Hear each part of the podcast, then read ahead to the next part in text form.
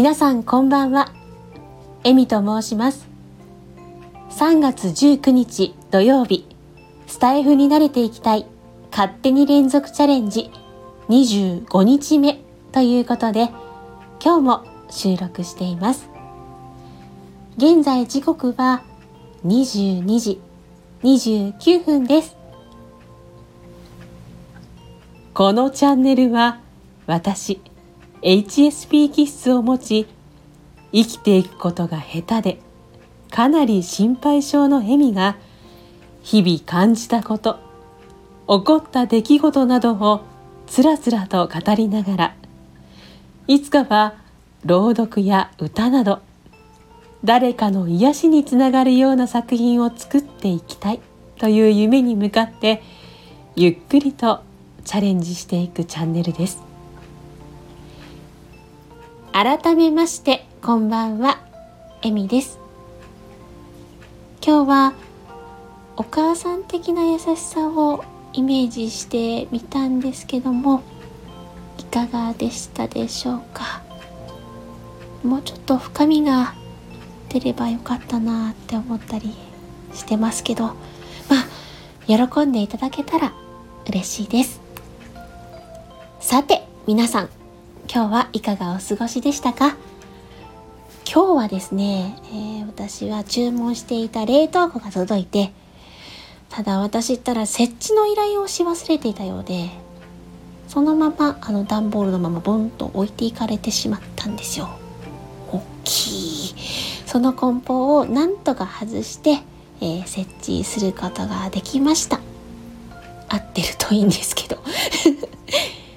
皆さんにとってこの時間が少しでもゆっくりのんびりしていただける時間になれば嬉しいです、えー、今日はですね私が参加しているオンラインサロンに以前書いたコメントを読んでみようと思っています、えー、テーマは感動体験だったのですが泣いた体験という形で仙台猫についてコメントを記載しました、えー、自分の書いた文章を読むのであの、まあ、できるだけそのまま言葉にしていきたいなとは思うんですがあのいろいろな自分の整理のつかない感情っていうのもあってまあ、うまく伝えられるかわからないんですけれども聞いていただけたら嬉しいです。いきます。感動体験というより泣いた体験で申し訳ないのですが我が家の仙台猫たちのお話です私が大学生の頃知り合いから子猫を引き取りました名前はちびすけ。とても私に懐いてくれていて、一人暮らしの私の彼氏であり、家族であり、子供でした。寝るときは私の胸の上や腕枕で私の顎を甘噛みしながら寝たり、お風呂もトイレもどこでもついて回る子でした1歳頃には一度行方不明になり張り紙などをして1ヶ月後に何とか再会できたと嬉しさは今でも忘れません。その間もう一匹受け入れることになり弟ができています。名前を中太郎と言います。ちびすけは周囲には基本積んで、私にはデレの子で、そこも可愛くて仕方ない点でした。他県に引っ越した時も 2, 2匹を連れて、車での移動はもちろん、電車、新幹線、フェリーにも一緒に乗りました。実家に帰ることになった時に、家族が猫が苦手だったこともあり2匹は基本私の部屋で生活してもらうことを条件に家に戻りました後に彼らの可愛さで家中を動けるように突破してくれましたけど15歳、16歳を迎えた頃、中太郎の病気が発覚し、こちらはまた別の機会にお話しできればと思います。その関係で、以前から別の病院に相談していたちびすけの口元のしこりについて、改めて中太郎がお世話になったその病院で受診することにしました。16歳を迎えた老体に麻酔をして、ひこり、すいません。しこりの組織を取って検査するため、かなりの負担を与えてしまうことに不安もあったのですが、カテーテルの手術も同時にしていただきました。カテーテルを入れた詳細の経緯はよく覚えていなくてすみません。結果は悪性のがん腫瘍でした。先生からはすでに肺に転移しており、がんの除去手術はできないので、投薬治療を行っていきましょうと説明を受けました。当時の私はあまりにも無知で、肺転移が指す本当の意味を知りませんでした。それから赤ちゃんのミルクのように病院食の粉ミルクを溶かして薬を混ぜ、3、4時間おきにカテーテルから飲ませる日々でした。カテーテルのおかげで体重も維持でき、食事を与えることができました。日中も働きながらお昼休みに帰宅しミルクを与え仕事に戻り深夜早朝も必死でした。小さなお子さんを持つお母さんの大変さを少しだけ経験させてもらいました。ちびすけは晩年もずっと元気で、がんが嘘みたいでした。寝る時間になるといつも通り私の布団へやってきて、そろそろ寝るぞと言わんばかり。もっとずっとそばに入れると思っていました。半年後、血便が出るようになり、おむつが欠かせなくなってしまいました。呼吸音が荒くなる中精一杯頭を私の手にすり寄せてきてくれました。それでも私は覚悟ができなかった。その日私は体調不良で病院に行くことになり仕事を休みました。ちびすけに、母ちゃん病院に行ってくるね。すぐ帰ってくるから。と言って病院へ行き帰宅。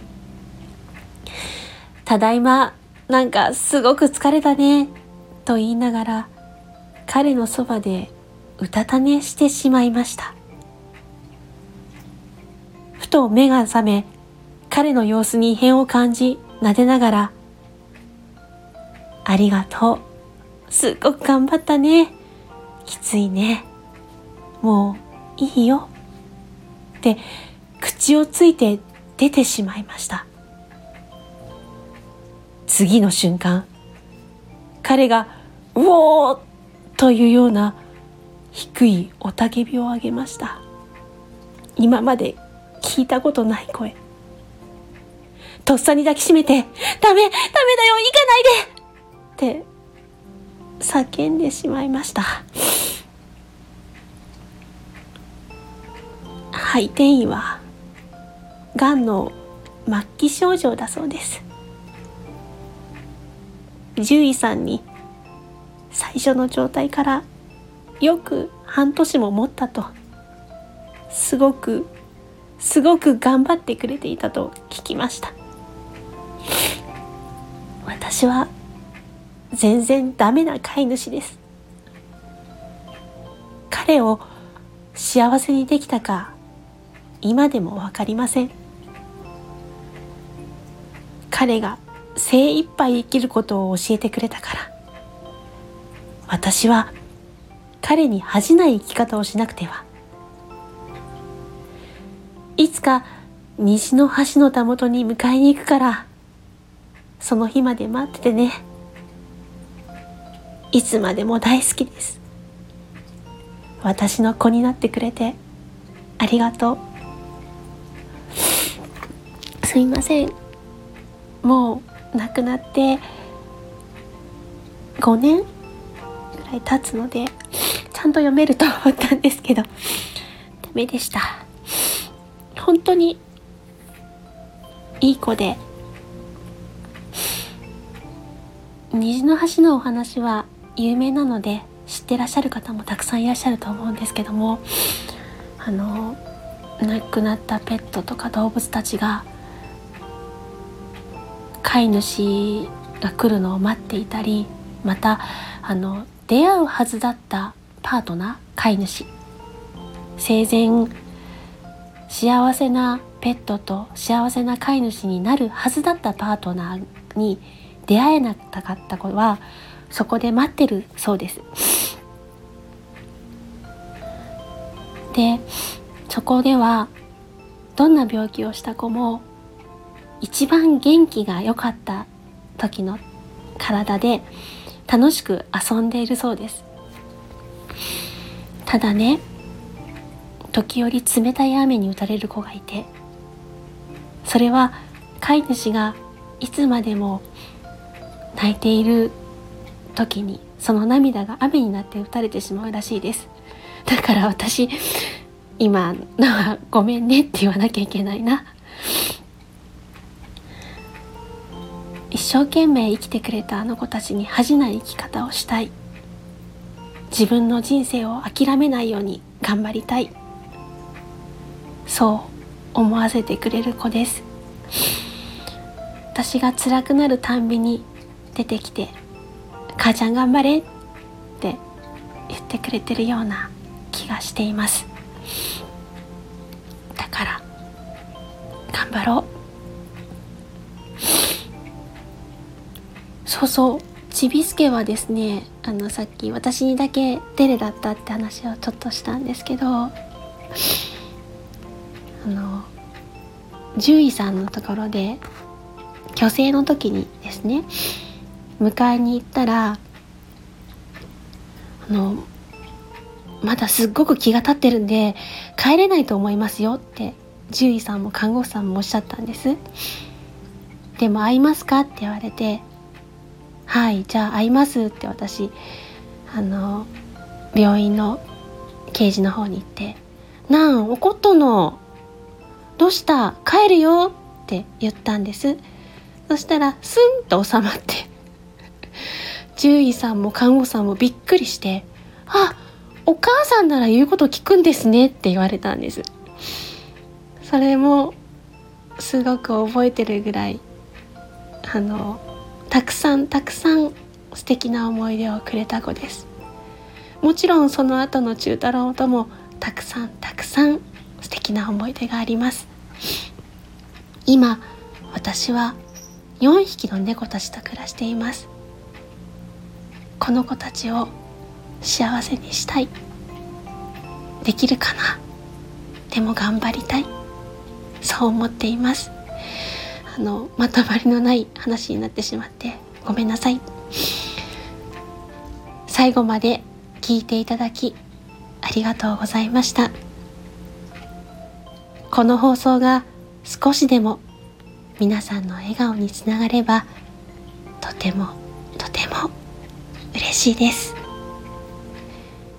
皆様のまたのお越しをお待ちしておりますではまたね。